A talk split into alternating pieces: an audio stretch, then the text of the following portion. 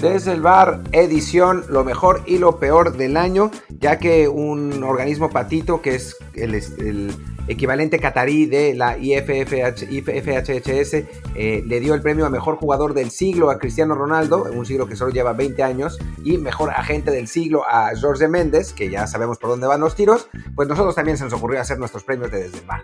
Y yo soy Martín del Palacio.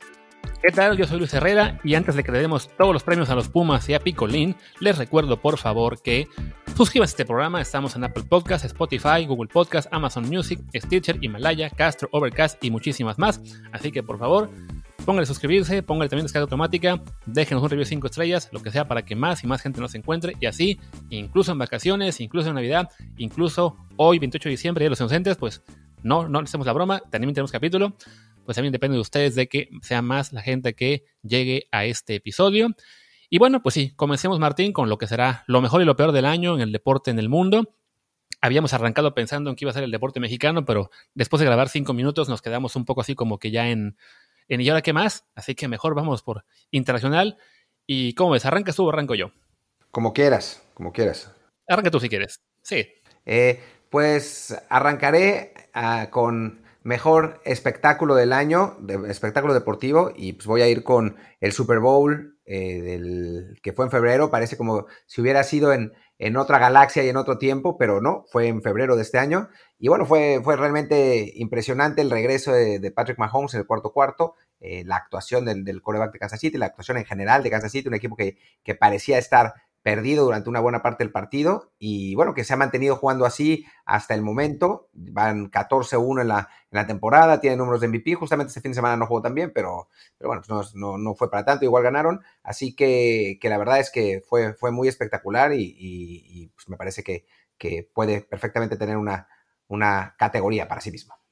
Sí, porque además hay que reconocer que al ser un año en el que casi todo el deporte se vio de entrada pues pospuesto o cancelado eh, muy, muy, temprano en el año y luego cuando volvió pues fue sobre todo sin público o con arenas muy vacías y cosas así, pues el Super Bowl en particular sí sobresale y además porque vimos bueno a un, jugador que, que puede hacer época, que por el deporte que es el fútbol americano, que no tiene tantos fans a nivel mundial, sería complicado ponerlo a nivel, no sé, de, de un Michael Jordan o de un Muhammad Ali en términos del impacto que puede tener, pero en términos de, de, que puede ser el más grande para su deporte, pues sí, ahí está Patrick Mahomes. Entonces coincido con que ese puede ser el, el mejor espectáculo del año, lo que fue ese Super Bowl, que además pues, tú estuviste ahí, te, te lo habrás pasado muy bien, me imagino. Sí, no, además yo soy un, un Mahomes fan, así que la verdad es que sí, sí lo disfruté mucho. Pero bueno, te toca a ti un lo peor. Pues bueno, voy con un lo peor y yo creo que me voy a ir con la peor noticia que evidentemente aquí depende de las eh, afinidades de cada quien o sus gustos en deportivos y también de ídolos, pero bueno, creo que en general por el impacto para el deporte, pues lo que fue la muerte de Diego Armando Maradona, una noticia que si bien no nos tomó del todo de sorpresa porque ya había tenido varios sustos y apenas unas semanas antes eh, había tenido ya una, operación y una muy complicada, pues de todos modos nadie despierta pensando, ya, ya, ya es el día que le tocaba a este ídolo del fútbol y eh, las reacciones que hubo en general en todo el mundo, pues demuestran que más allá de, de, los problemas que tuvo como persona y de sus adicciones y su, pues que pudo ser una persona muy conflictiva en ocasiones, pues Maradona era y es un, un ícono del fútbol mundial y su, su marcha le, le, causó un, un, gran dolor a, pues, al fútbol, a Argentina, en general a, los fans y además pues en una situación en la que pues es un poco eh, digamos, complicada porque pues, están haciendo las investigaciones de cómo murió, por qué no tenía mejores cuidados, por qué no se le trató a lo mejor un poco mejor sus enfermedades, por qué no se le cuidó eh, cómo se debía cuidar a alguien de sus padecimientos y sus adicciones. Entonces, bueno, pues yo creo que en este momento es peor noticia que la muerte de Maradona, me cuesta trabajo encontrar, con todo y que evidentemente pues, estamos en un año particular en el que sí hay muchas noticias también muy malas, ¿no? Sí, bueno, eh, las, eh, las relacionadas con COVID en general, ¿no? O sea, la, gente que, que falleció y, ese tipo de cosas. Pero sí, digamos que eh, si dejamos eso de lado, pues la, la muerte de Maradona es, es, sin duda pues algo muy, pues muy doloroso para el, para el deporte en general, más allá de la opinión que cada quien tenga de, de, Maradona como, como persona, ¿no? sí, que en ese, en ese sentido estoy de acuerdo. Y me toca a mí hacer un lo peor, ¿no? Te toca a ti un peor, venga. pues el peor ridículo lo hizo Héctor Huerta, ¿no? Em, al afirmar en, un programa de, televisión que, que los em, que Cruz Azul se había vendido y que habían recibido llamadas y, primero que, que, la directiva y que los jugadores no podían dormir tranquilos, no sé cuánta cosa dijo.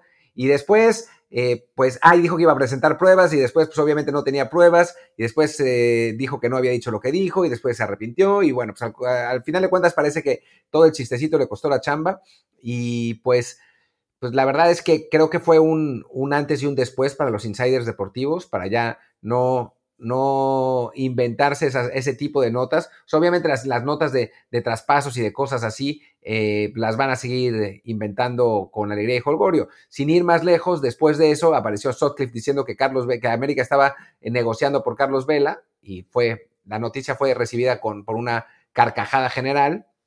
Y un poco antes de eso, creo que había sido el propio Sutcliffe, o ya no me acuerdo quién, había dicho que, no, fue alguien más, ya no me acuerdo quién, que la, la CONCACAF y la FIFA ya habían dado su anuencia para la liga conjunta, había sido Medrano, para la liga conjunta MX y MLS, solo para que saliera Don Garber, el comisionado de la MLS, a, los, a las 4 o 5 horas para decir, nada, para nada. Estábamos pensando en ver qué podemos hacer juntos en el muy largo plazo. Esa fue la respuesta. Así que no fue un buen año para los insiders deportivos.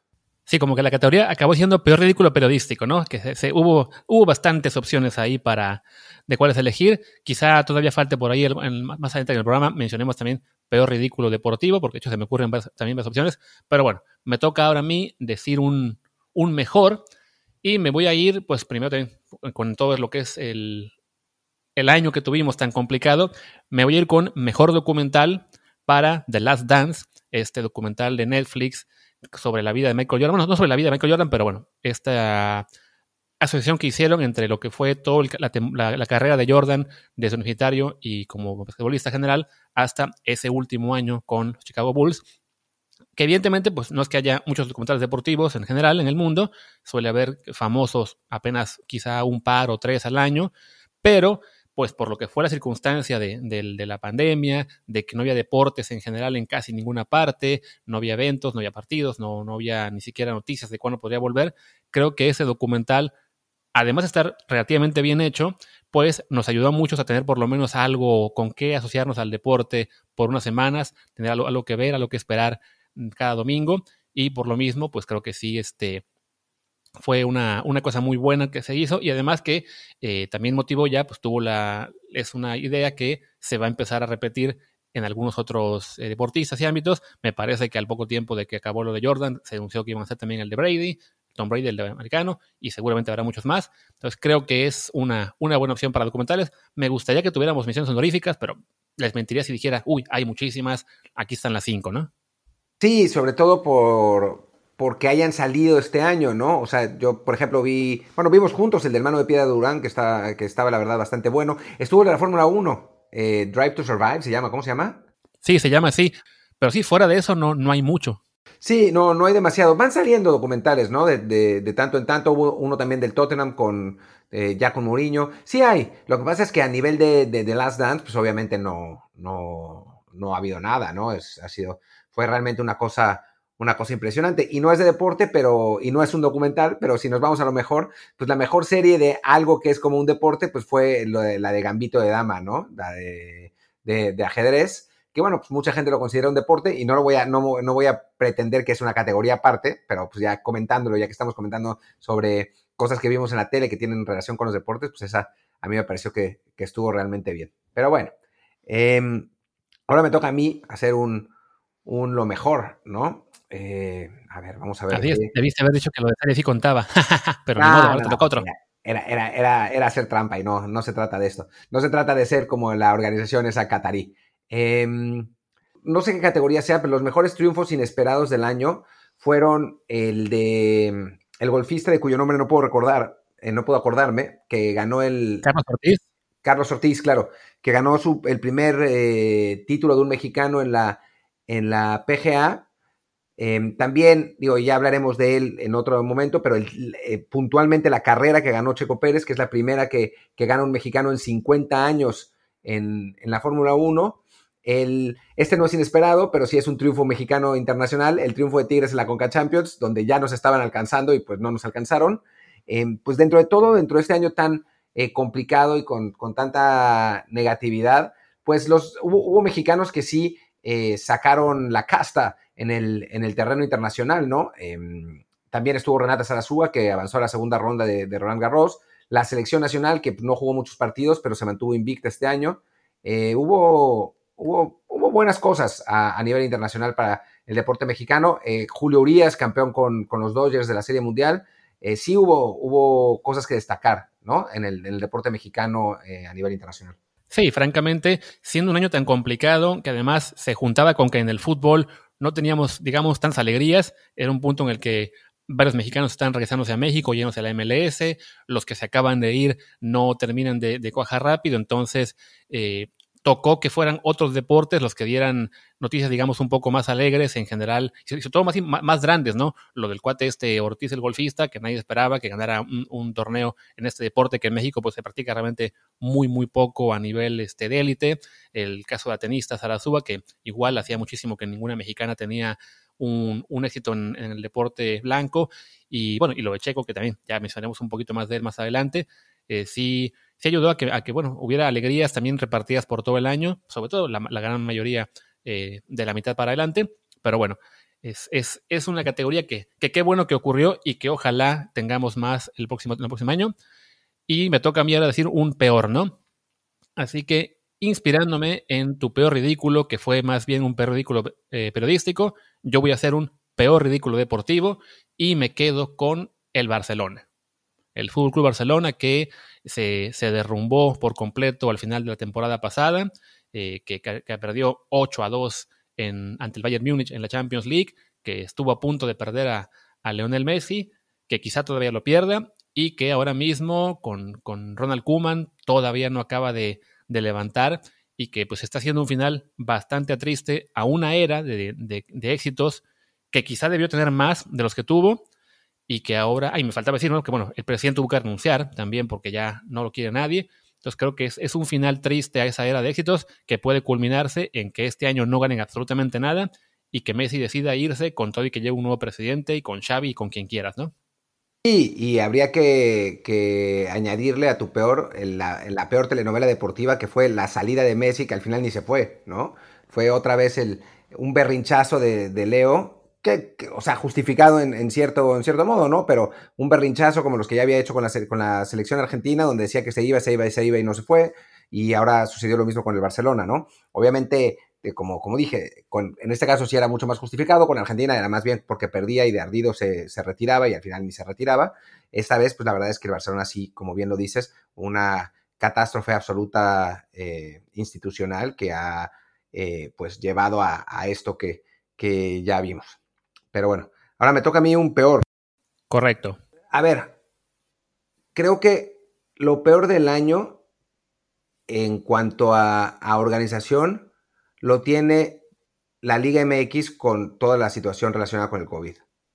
O sea, a final de cuentas, por suerte, no, se, no, no falleció nadie, pero hubo un montón de, de desorganización, eh, el sistema, el protocolo de testeo fue malísimo, lo hacían una vez cada que se les ocurría, se contagiaban un montón de, jugadores, aunque se contagiaran, se, se jugaban los partidos, fue realmente una catástrofe. En general, en, muchos deportes hubo, hubo problemas, en la NFL también eh, los ha habido, pero por ejemplo, cuando los equipos estaban, bueno, cuando empezó la pandemia realmente fuerte al principio del año, en Europa se reanudaron las ligas, ya cuando habían bajado los contagios, y no hubo ni un caso. Eh, incluso en la Bundesliga, una vez que un, entrenador rompió los protocolos, lo pusieron en cuarentena durante dos semanas. Así que por lo menos ahí se lo tomaron en serio. En México, como siempre, fue un carnaval y a final de cuentas, por suerte, no hubo nada que lamentar. Pero bueno, mientras hablamos ahora, Nacho Ambriz está eh, internado en el hospital con COVID, parece que está bien, pero, pero sí, en la Liga MX, francamente, eh, pues, se sacaron los protocolos de ya saben dónde y, bueno, pues no, no, no es tampoco muy sorprendente, pero sí es malo.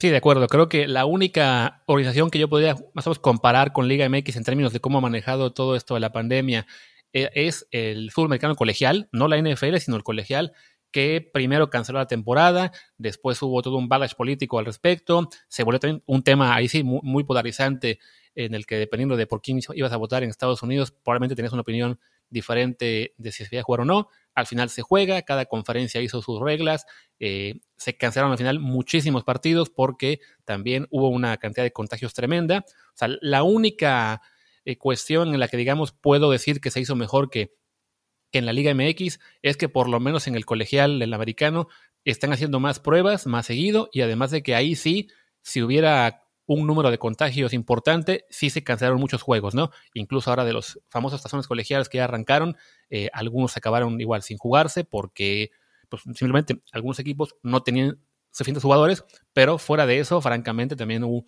un desastre ahí que, que no debe ser porque además hablamos de que en el fútbol americano colegial los jugadores ni siquiera cobran por, por jugar, ¿no? Entonces se les puso en, en riesgo innecesariamente de una forma pues para que las universidades siguieran ganando dinero con los partidos por televisión.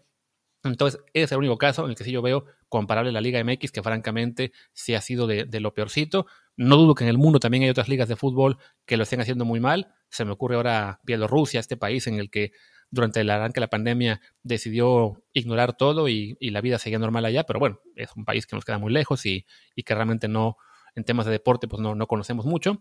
Pero sí, bueno, francamente, pues como dice Martín, la peor organización, Liga MX, este, coincido. Y me toca a mí ahora un, un mejor. Así que para, bueno, para decir que no todo es malo en México, voy a darle un mejor, a mejor cambio de rumbo en selecciones nacionales. Lo que es la selección mexicana, creo que este año se empieza a ver un poquito más de organización, un poquito mejor este, cómo se está haciendo todo en términos de que la selección tenga mejor preparación, mejor también, mejor calendario. Sabimos que la pandemia hizo cancelar partidos, pues se aprovechó para que no se puede jugar en Estados Unidos, pues vamos a jugar en Europa, se consiguió el juego contra Holanda, contra Argelia, contra ahora contra Japón y, Corea, ya se consiguió uno contra Gales también acá en Europa el próximo año. Recordemos que incluso los juegos que se cancelaron eh, cuando arrancó todo esto, en marzo, si no me equivoco, eran contra República Checa y Grecia. Entonces, bueno, estamos viendo que hay por lo menos ahí cierta intención de hacer mejor las cosas, de, buscar que la selección no sea simplemente un medio de ganar dinero en Estados Unidos jugando contra Ecuador B o, Bolivia C. Entonces, por ese lado soy un poco optimista. También con el tema de los mexicoamericanos, que creo que se está trabajando un poco mejor para convencerlos de que vengan o no. Entonces, creo que por ahí, para que no todo esté mal en México, me quedo con ese mejor. Sí, estoy de acuerdo. Creo que, lo han hecho bien en, en cuanto, sobre todo a la, a la búsqueda de, rivales, ¿no? O sea, creo que podía, perfectamente podían haberse sentado y decidir jugar contra, contra eso, contra equipos de, patito en Estados Unidos, aunque fuera sin público, o, partidos amistosos en México. Creo que eh, son pocas las elecciones de Latinoamérica que han salido de su zona de confort cuando tienen amistosos para ir a jugar a Europa, tanto como México en estos, en estos últimos tiempos, y la verdad es que eso no es normal y es para, y es para aplaudirse, ¿no? Y además los resultados han estado bien, han sido buenos resultados, ¿no? Em, se le ganó a Holanda, se empató con Argelia, se le ganó a Corea, se le ganó a Japón, eh, y ahora pues vamos a ver cómo, cómo va contra Gales, ¿no? Seguramente habrá otro partido también en esa fecha FIFA porque es una, fecha de dos partidos y entonces, bueno, pues no, no es para nada desdeñable jugar otros dos partidos en Europa. Así que sí, em, totalmente de acuerdo con, con, lo que, con lo que dices y, qué bueno, ¿no? Porque sí, en México hay, hay cosas que se hacen bien. El asunto es que, pues obviamente hay muchas otras que se hacen mal y normalmente hablamos más de, las cosas que se hacen mal por, porque así somos los seres humanos, ¿no? No, no solamente nosotros. Em, ahora me toca a mí eh, hablar, de, hablar de lo mejor y Así pues, es. No, sin, sin, tener que, sin abundar demasiado en fútbol, porque pues ya hablaremos de fútbol en, otro momento y hablamos siempre, pues yo sí creo que eh, la mejor, eh, el mejor trabajo en el fútbol mexicano es el de León, ¿no? Un equipo con pues sin los refuerzos que, tuvieron otros, otros equipos en, México. Eh, de hecho, se reforzó poco el, equipo Esmeralda, más bien mantuvo una base de jugadores que, ya están trabajando. No es un plantel tan caro como el de Tigres y el de Monterrey. Eh, no tiene un técnico pues que, hubiera ganado realmente nada antes de, de, asumir con el equipo. O sea, se ha trabajado muy bien. No, no es que se haya conseguido eh, que hayan conseguido el, título por, con la cartera, ¿no? Obviamente han tenido algo de inversión en, jugadores, pero pues no tan alta. Es, son, me parece que la sexta o séptima nómina del, del, fútbol mexicano y no solamente dominaron el torneo regular, sino que en la liguilla, pues no se puede decir que sufrieron. O sea, realmente solo contra Puebla tuvieron un pequeño susto, pero fuera de eso, pues avanzaron sin mayores dificultades en todas las series y terminaron siendo campeones también sin mayores dificultades, ¿no? Entonces creo que, que pues hay que, hay que pues reconocer lo que ha hecho el León y es un poco la muestra de que trabajando bien se, se, puede vencer a presupuestos más grandes. Obviamente no va a ser siempre y normalmente el dinero gana y el León tiene dinero invertido, por supuesto, pero sí el trabajo que se ha hecho y la seriedad con que se ha llevado ese equipo, eh, pues son la prueba de que, de que se puede hacer y son perfectamente merecedores de, sus resultados y de nuestro prestigioso premio. De acuerdo, creo que sí. Este, a León hay que tratarlo aparte en la Liga Mexicana, más allá de que, bueno, que, ya, ya, le, ya le tocaba ser campeón después de que el año pasado Tuvo también el primer semestre una muy buena actuación, pero se quedó corto en la final porque le faltaba un, jugador. Luego en el siguiente torneo este, lo sorprendieron en cuartos de final. Entonces es un equipo que pese a todo, pese a que no tiene tanto presupuesto, pese a que eh, perdió a lo que era una figura como José Juan Macías, se mantuvo muy competitivo todo, todo el año y le llegó este justo premio de, de finalmente ser campeón y, quitarse esa, pues ese gusanito de no ser ya mérito, ¿no? De, no ser un equipo que simplemente deja una buena imagen y después se despide sin, sin más por lo pronto ya, ya es campeón del fútbol mexicano y, esperemos que siga así por un buen rato, compitiendo con los equipos que tienen más presupuesto y quizá más posibilidad de fichar figuras. Pero bueno, siempre es bueno para la liga que haya un equipo, dos de estos que, que desde la medianía trabajen muy bien y, y alcancen también la, élite, ¿no? Y me toca a mí ahora dar un lo, un lo peor, ¿no? Me toca a mí. Un lo peor. Ok. La peor decisión, se me, me voy con la peor decisión de el fútbol mexicano, ya que elogié una antes, ahora voy con la peor, y me quedo yo con lo que es ya la, anulación del ascenso y descenso, no porque crea que deba ser México como el fútbol europeo de tres ascensos, tres descensos y tener un sistema en el que el Atlético San Pancho pueda llegar a primera con toda facilidad, pero sí creo que esta decisión que se tomó pues está siendo una cuestión que mata toda posibilidad de que en México el fútbol modesto crezca.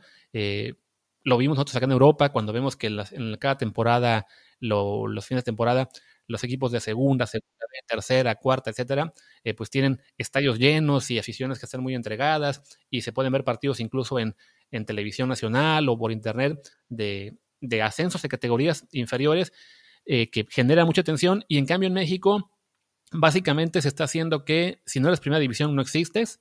Apenas la semana pasada se jugó la, final esta de la liga de expansión que quedó en lugar del ascenso. Y pues más allá de ver que el Tampico le ganó a Atlante porque Diego de Buena es un gran jugador y lo quieren mucho eh, muchos periodistas, pues fue lo único que supe del fútbol de, de, categorías inferiores en México por un buen rato.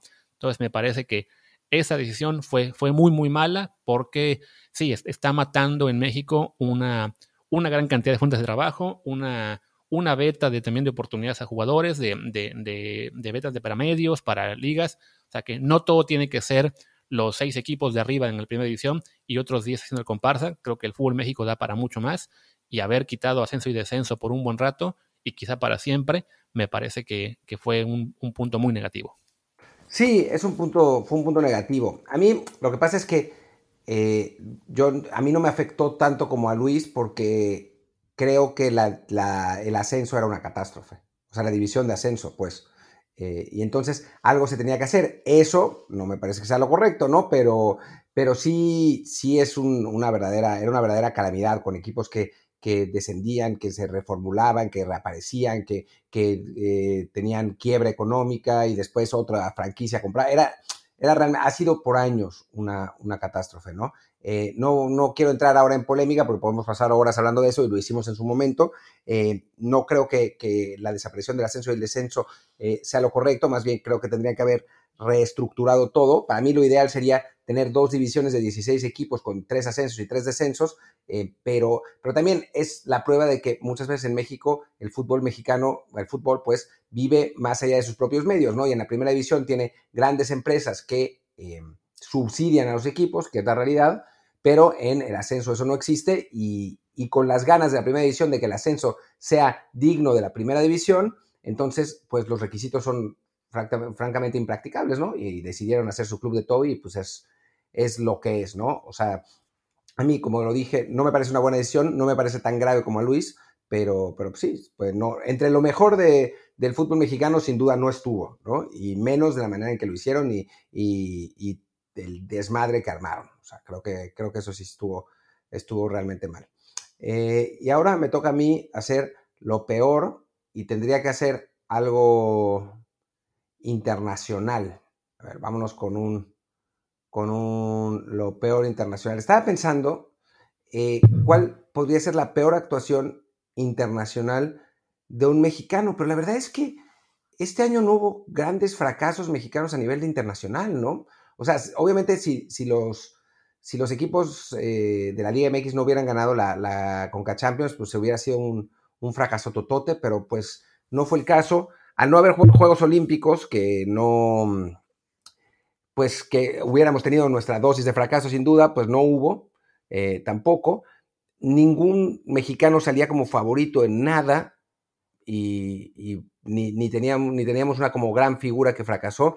Así que, digo, voy a hacer un poco de trampa en este, en este asunto porque no se me ocurre eh, más en esta, en, esta categoría, pero voy a crear el, el premio a lo peor de un deportista mexicano internacional y este año lo voy a declarar desierto. Ya en Tokio 2021, cuando lo hagamos, hagamos el del próximo año, les prometo que les doy 4 o 5, porque seguro va a haber. Pero justo este año, particularmente, me parece que no hay nada. Yo hubiera pensado quizá que ibas, a decir que fue el fichaje de Chicharito por la MLS, pero sí, la verdad es que era ya mucho, era mucho exagerar, ¿no? Francamente, para los, pues sí, para el deporte mexicano no, no hubo tan malas noticias. Sí, si acaso que los futbolistas en este momento están sufriendo un poco algunos en Europa, pero fuera de eso no, no fue un año tan malo a nivel internacional. Pero bueno, pasemos entonces ahora a un mejor, también que ya para ir cerrando dentro de poco, que no se alargue mucho esto, me voy a ir sí con algo internacional y lo voy a poner como la mejor respuesta a 2020. Es decir, cómo enfrentaron todas las situaciones que nos enfrentó este año y se lo voy a dar a la NBA. De entrada, porque bueno, primero cuando se canceló todo el deporte por, por la pandemia, fue justo la NBA, digamos, la que hizo reaccionar al, mundo.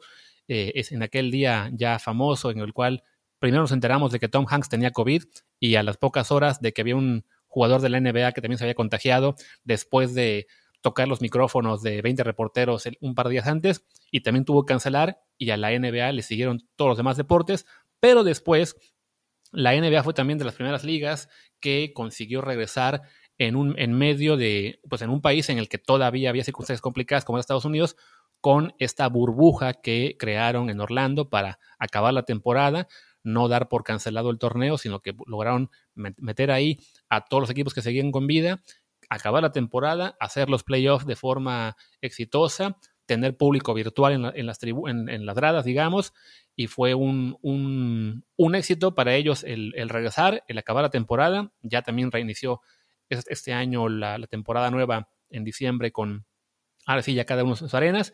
Y adicional al tema de cómo manejaron el COVID, está su reacción a todo lo que fue las protestas en, Estados Unidos por el tema del racismo y la autoridad policíaca, y creo que fue una de las ligas pues más, más activas, más progresistas en este, usar su, su voz y su, su influencia mediática para enviar mensajes contra el racismo, contra la brutalidad. Tenemos incluso aquel día que se canceló toda la actividad en protesta a, un asesinato más en Estados Unidos. Entonces me parece que es una liga que es, ha sido bastante ejemplar en términos de no simplemente encerrarse en su burbuja, aunque básicamente lo hicieron, pero bueno, para poder jugar, protegerse de, del COVID y que no hubiera contagios y no los hubo, pero sí eh, que ha dado ejemplo a otras, tanto en términos de organización como de influencia social.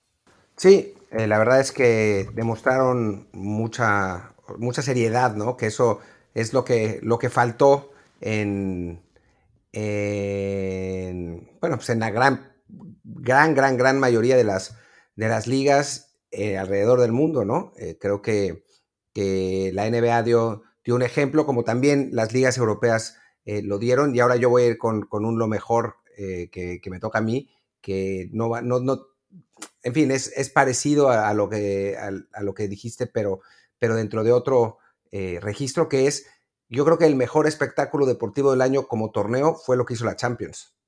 Em, con esos partidos a, eliminatoria eh, directa entre pues equipos muy, muy parejos, muy dinámicos. Eh, la verdad es que fue muy divertido en, el pequeño transcurso en el que se jugó. Vimos partidos históricos como la goleada de, de 8-2 del, Bayern al Barcelona. Vimos sorpresas como que el RB Leipzig y el, y el Lyon llegaran a las, a las semifinales. Fue además eh, maravilloso porque pues veníamos de, de no tener la, o sea, todos extrañábamos la Champions, ¿no? Ya habían, se habían renovado las ligas, pero no teníamos fútbol internacional y de pronto llegó y pues estuvimos durante dos semanas todos pendientes en la televisión de cómo eran los partidos y creo que eh, fue un, un, enorme recuerdo, ¿no? El cómo, cómo fue el torneo. Yo la verdad es que la pasé muy bien eh, viendo esos partidos y, digo, dentro del desastre que, que fue el, el, deporte en la pandemia, por obvias razones, creo que la Champions destacó por, por ser uno de los de los momentos más divertidos. Y sabes qué, se me acaba de ocurrir y lo voy a decir ahora porque no,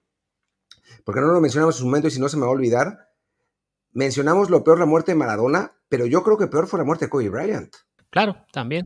Que fue todavía este año. Y bueno, a diferencia de Maradona, que estaba, pues digamos, no voy a decir que estaba robando aire, pero el tipo se había metido todas las drogas y el alcohol y, la comida, vida así por haber, y, digamos que su, su, estilo de vida, pues no, eran conducivos a, un, a una vida sana y, alegre, pues lo de Kobe Bryant fue una tragedia completamente inimaginable, eh, sorprendente, inesperada, eh, lamentable de, un hombre completamente en la plenitud de su vida, en, en, en, plena posesión de sus facultades físicas y mentales, que pues eh, puso de luto por completo al, deporte mundial. Lo que pasa es que se nos olvida porque fue antes de la pandemia y después llegó la pandemia y como que pasó un poco lo de Kobe Bryant, pero, pero fue realmente una, una verdadera tragedia, ¿no?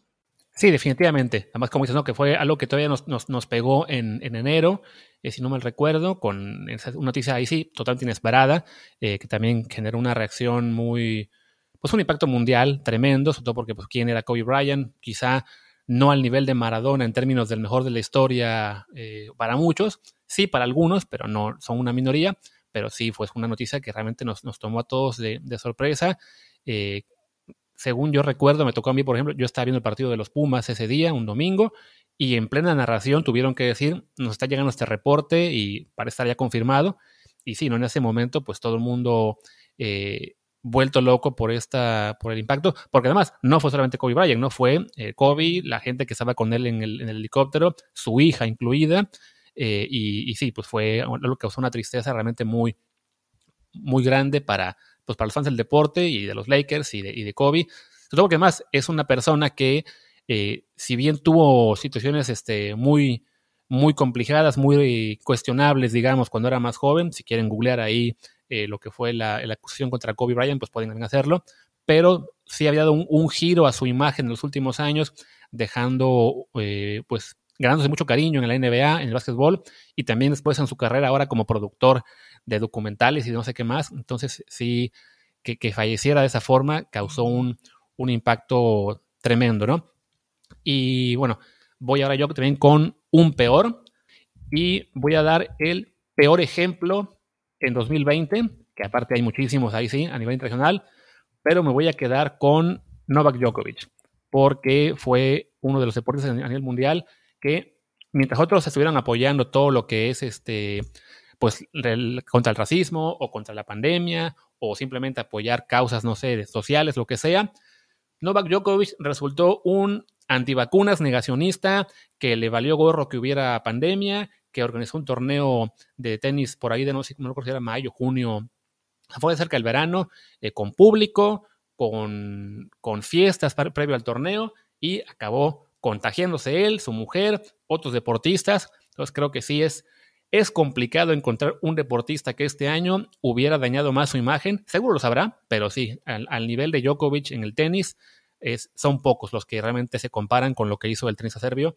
que hasta hace un año pues era conocido no solamente por ser el número uno del mundo, sino además un tipo muy bromista, muy simpático, que a todo el mundo le caía bien, y sí, pues se nos cayó el, el, mito este año. Sí, la verdad. Y a mí la verdad es que me caía bien Djokovic porque me, parecía un, tipo simpático y, entretenido, pero sí lo que hizo fue, fue realmente lamentable y, por su culpa eh, varios jugadores se contagiaron y uno de ellos, Dimitrov, no ha podido volver a su máximo nivel porque se enfermó eh, realmente en serio, ¿no? Le, dio la, versión seria del COVID y, bueno, cuenta, él mismo cuenta lo, mal que le ha pasado eh, durante ese tiempo y cuando trata de volver al tenis, así que pues ya. Bueno, y ahora me toca a mí lo peor y el peor ridículo deportivo y resultado fue la derrota del Cruz Azul 4-0 en las semifinales del clausura. O sea, más allá de que de la estupidez de, Huerta, de, que se vendieron y todo eso, la realidad es que lo que hizo Cruz Azul fue un ridículo mayúsculo. O sea, no, no, hay, no hay otra manera de decirlo. No puedes ir ganando 4-0 una serie y quedar eliminado eh, jugando así. Digo, fue, fue una, una cuestión de, de mal planteamiento de Siboldi, con mala ejecución de los jugadores, eh, con miedo, porque desde, desde que Pumas metió el, primer gol tan rápido, ya empezaba a planear, ¿no? El que puede pasar todo con Cruz Azul. Yo incluso antes del partido veía que decían, bueno, Cruz Azul ya pasó, pero es Cruz Azul, así que quién sabe. O sea, sus propios fans ya estaban aterrados, ya cuando cayó el 3-0 estaban seguros de que iban a perder y pues en efecto perdieron, ¿no? Fue una especie de profecía autocumplida. Así que, que la verdad es que no, no hay como defender ese resultado, más allá de que lo que pasó después fue un verdadero carnaval, lo que hizo la, directiva, lo, que, lo de Héctor Huerta, o sea, fue, fue todo un desastre la renuncia de Siboldi, fue realmente, eh, pues todo relacionado, o sea, fue como un ridículo tras otro y pues así es como se escribe esta historia del peor resultado del del año y las consecuencias que tuvo.